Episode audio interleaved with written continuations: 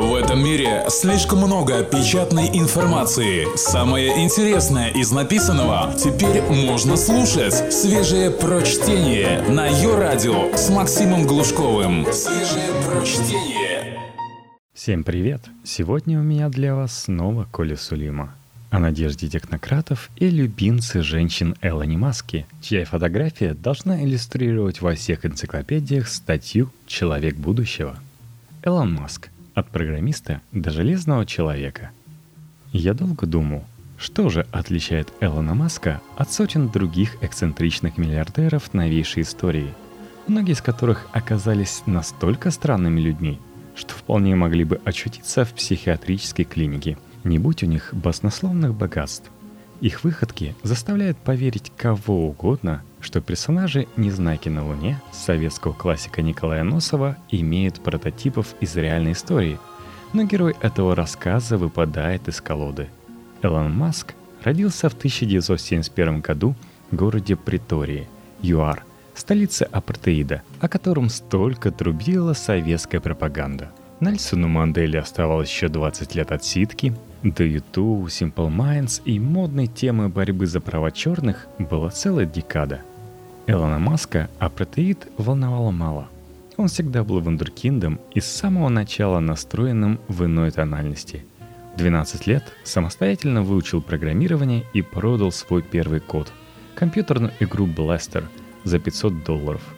Маск – гражданин мира, и поговорка «где родился, там пригодился» никогда на него не распространялась. В 17 парень переехал в Канаду.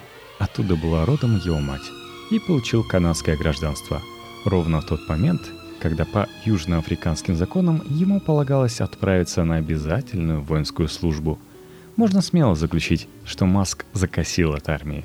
На самом деле, конечной целью его путешествия были США. Однако из Канады перебраться туда было намного проще, нежели из ЮАР. И он, в конце концов, очутился там в 1992 году. В университете Пенсильвании получил диплом экономиста – Через год – физика. Однако кандидатскую по прикладной физике в Стэнфорде забросил на второй день, вероятно поняв, что получил в этой области все, что ему требовалось для достижения поставленных целей. Время оказалось дороже. Маск передумал поступать в колледж Ватерлоу после того, как прогулялся по кампусу и не встретил там ни единой девушки. Главный вопрос к Эллону – что же является тем золотым ключиком, который отпирает ему любые двери – и ответ на него нетипичен. Ребячество, способность не взрослеть. Талант оставаться ребенком, даже будучи 40-летним миллиардером, многодетным отцом и одним из тех, кто оказал наиболее сильное влияние на человечество в десятые годы 21 века. Вот что выделяет Маска из длинного ряда скуперфильдов и скрягинцев. Этот большой ребенок, не ведающий страха и сомнений, берется за любую идею – который представляется ему прогрессивной и коммерчески привлекательной, наплевав на ее масштаб. Чем больше, тем лучше. Практически с самого начала своей карьеры он действует согласно принципу, по которому автор Чиполлино Джани Радари советовал писать рассказы. А что будет если? Вопрос.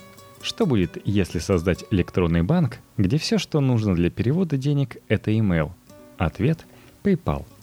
Где-где? В Америке? Как будто в Америке не хватает банков. Вот что подумает большинство. И окажется право.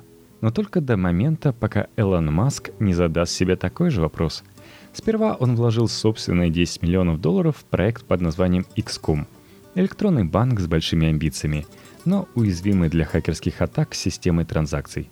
Потом XCOM приобрел PayPal. На тот момент стартап с биографией в несколько месяцев, но гораздо лучше защищенной системой платежей – на этом этапе Маск разошелся во мнениях со своим партнером Биллом Харрисом, и тот ушел из проекта. Что ж, тем хуже для последнего, как оказалось. Какой-какой Харрис, спросите вы? Это все, что можно сегодня услышать о Билле. Зато PayPal знаком каждому. В 28 лет Элон Маск запустил PayPal и сделал операцию по пересадке волос. Пример того, как человек пустил свой избыточный тестостерон в нужное направление. Космические программы — еще со времен разработок Вернера фон Брауна были прерогативы государства. Его любимой игрушкой, символическим пенисом, которым одна мировая система мерилась с другой. Второй же такой цаской являлась атомная бомба. Только ставки там куда выше. Тем не менее, до начала 21 века лишь государство могло нести бремя затрат, необходимых для финансирования исследований в космическом пространстве. До того, как в 2002 году Элон Маск не задался вопросом, а с чего это вдруг? Наш герой с детства зачитывался sci-fi, вступил в общество будущих колонистов Марса Mars Society и однажды пытался купить в России настоящую ракету-носитель, чтобы основать на Марсе первый в истории оазис с адаптированными к тамошним условиям растениями. Оказалось, что он вообще мечтает умереть на Марсе. Какой пацан не грезил о героическом освоении космоса, пусть и с риском погребения в его глубинах? Вопрос что будет, если попробовать запускать ракеты в космос в частном порядке? Ответ – SpaceX. Концепция первого в мире успешного коммерческого космического корабля была такова. Это должна быть дешевая, но надежная ракета, при том многоразового использования. Дешевая. Теодолиты для ракет SpaceX покупали на eBay – в системе управления используется элементарный компьютер стоимостью в 5000 долларов, а подрядчик, вылавливающий ракету из океана по окончании полета для повторного использования, согласился делать это всего за 60 тысяч долларов. В результате стоимость одного старта ракеты компании SpaceX под названием Falcon составляет всего 6 миллионов долларов, что ровно вдвое меньше стандартной цены в аэрокосмической отрасли. По поводу дешевизны Маск говорил следующее – Ferrari – машина дорогая, однако ненадежная. Вы можете купить Honda Civic. Это и дешевле, и надежнее. То же самое с ракетами. В ходе тестового полета ракеты «Дракон» в декабре 2010 года SpaceX отправил на орбиту целую головку сыра в честь классического скетча Монти Пайтон. У Тесла за последние пару лет написано столько, что трудно что-то добавить. Бизнес-вундеркинд и здесь не упустил шанса перевернуть с ног на голову все общепринятые подходы к ведению дел. Во-первых, вместо дешевых кофемолок на колесах он сначала начал строить электрические суперкары, а уже потом автомобили для широкой публики. Немедленно взялся за инфраструктуру, ахиллесовую пяту всех предыдущих проектов, где были сперва авто, а потом уже их обслуживание. На сегодняшний день по всему миру работают 258 электрических заправочных станций – Наконец, Tesla продает свои авто напрямую покупателям, минуя дилеров и их ценовые накрутки. Вопрос. Что будет, если начать строить электромобили премиум-класса? Ответ – Tesla. Только свежее прочтение на Йо-Радио. Походя, Маск умудрился опровергнуть одну из самых известных теорий заговора, согласно которой автопроизводители всего мира давным-давно заключили тайный сговор – с тем, чтобы не допустить создания настоящего успешного автомобиля на альтернативных источниках энергии. Электромобиль, говорили эти эксперты, обречен лобби в Конгрессе, промышленный шпионаж, корпоративный саботаж и так далее.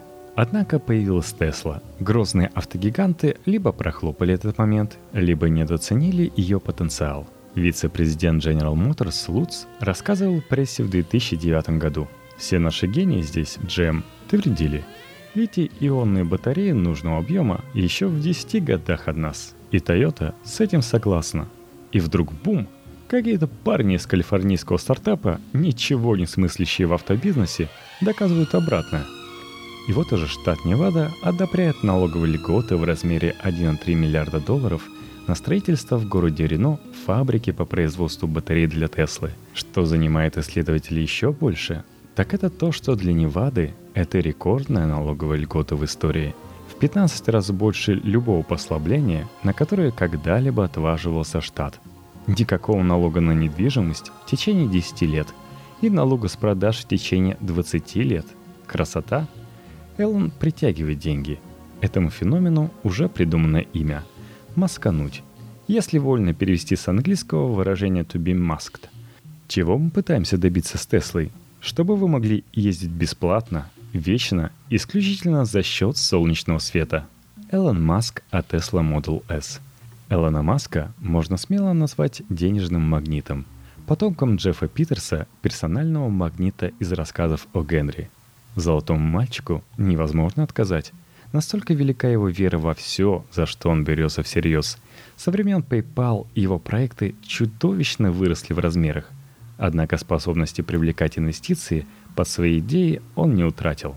Скажем, с 2008 года, когда стартовал проект Tesla, Элону удалось собрать уже около 700 миллионов долларов инвестиций, из которых 465 миллионов – деньги американского бюджета. Прогрессивные и коммерчески привлекательные идеи, верно? Прогресс здесь поставлен впереди коммерции не случайно. При том, что Маск, безусловно, удивительный предприниматель, он уже который год доказывает, что денежная составляющая его проектов не приоритетна. Едва не сказал побочно, но это уже будет чересчур – тем не менее, как сплошь и рядом случается в жизни, если, начиная проект, не ставить деньги во главу угла, они в свое время магическим образом появляются в этом уравнении. Лучшей иллюстрации к этому тезису не придумаешь. В нынешнем году Маск попал в первые страницы медиа, когда принял решение передать в широкий доступ все без исключения патенты на изобретения, сделанные в ходе разработки электромобилей Тесла – для того, чтобы ускорить прогресс в области электрического автомобилестроения, заявил магнат. На ум приходит разве что американский вирусолог Йон Салк, разработавший вакцину против полиэмилита, который говорил «Вы же не станете патентовать Солнце». Маск тоже решил, что не станет патентовать Солнце. По нашим временам щедрость просто-таки невообразимая. И последний пример – в начале ноября Маск озвучил планы по созданию глобальной сети бесплатного спутникового интернета. Замысел предполагает запуск 700 небольших спутников, каждый весом вдвое меньше самого легкого из известных на сегодня спутников связи. Сеть эта обеспечит бесплатным Wi-Fi всю поверхность Земли. Учитывая, в каких масштабах привык работать автор идеи, можно смело предположить, что покрытие будет обеспечено на ледниках, пустынях, в океанах, да и гималайских пастухов это благо цивилизации тоже не обойдет стороной. Ненасытная страсть к знаниям, которой Маск одержим самой юности, и какое-то звериное умение добиваться поставленных целей – вот что хотелось бы особенно отметить в нашем герое. Вся последующая биография Маска – лишь подтверждение того, как два этих качества сформировали из типичного юноши самого нетипичного на сегодняшний день всемирно известного предпринимателя. Элон Маск приобрел автомобиль-амфибию Джеймса Бонда из фильма «Шпион, который меня любил» и планирует приспособить машину к реальным погружениям. Неудивительно, что режиссер и сценарист «Железного человека» Джон Фавро называет Элона Маска прототипом плейбоя Тони Старка, за главного героя фильма. Разумеется, такой же мальчишка, жадный до знания денег, играющий в дорогие цаски и не знающий слова «невозможно». Конечно, для драматизма в кинофильм была введена линия нравственного перерождения оружейного магната, а Маск всегда был отъявленным пацифистом. К тому же, между киношным железным человеком и нашим героем есть разногласия по поводу семейных ценностей. Тони Старк с пятью детьми выглядел бы странно, не правда ли? В течение восьми лет Масс со своей первой женой завели шестерых детей, все мальчики. Первенец умер в возрасте 10 недель. Потом были близнецы, а в последний раз тройняшки. Что-то есть в этом инопланетное, согласитесь? Гвинет Пелтру, кстати, выглядит как точная копия первой жены Маска. Так что в этом смысле кастинг можно смело назвать удачным. Ко всему прочему, у Эллена четыре собаки, с которыми он не разлучен, в том числе и в офисе. Надо полагать, он берет на работу только тех, у кого нет аллергии на шерсть. Также Маск известен своей простодушной манерой говорить все, что ему на ум забредет. В этом смысле он напоминает президента Беларуси, славившегося в золотые времена эксцентричными высказываниями, которые заставляли пресс-службу рыдать горючими слезами. Четыре самых известных цитаты. «Что-то наши акции дороговаты», заявил Элон Маск в сентябре 2014 года, после чего котировки Тесла упали в цене на 3%. В жопу землю – брякнул он ко всеобщему восторгу, говоря о перспективе колонизации Марса, который должен будет стать для человечества планом «Б» на случай планетарной катастрофы. Какой-то интерстеллар, прости господи. Роботы-убийцы уже на подходе. На полном серьезе заявил Маск. Паранойя Эллона по поводу искусственного интеллекта стала широко известной, потому что он заявляет подобное не первый раз. Слышали о технологической сингулярности – это прогнозируемый момент в истории, когда искусственный интеллект превзойдет человеческий. Так вот, Элон Маск ожидает этого момента с большим пессимизмом. Проще говоря, предвидит появление корпорации Skynet из известного кинофильма, которая нас или поработит, или просто уничтожит. Скорость развития ИИ такова, говорит Маск, что у нас осталось лет 10. И загадочно добавляет. Если бы вы знали то, что знаю я, не правда ли напоминает среднюю школу? Такие балаболы всегда были в сцене. Они обычно рассказывают самые страшные истории ночи у костра.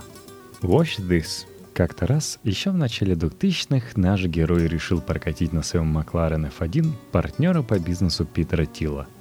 Тот имел неосторожность спросить, ну и на что способна эта малышка? После чего Маск ударил по газам так, что автомобиль буквально взлетел и едва не перевернулся. Оба чудом спаслись. «Что же такое?» — сказал Маск своему пассажиру перед стартом. Он сказал «Смотри сюда». Весь мир смотрит разинув рот вот уже более 10 лет — Дуй дальше, Эллен.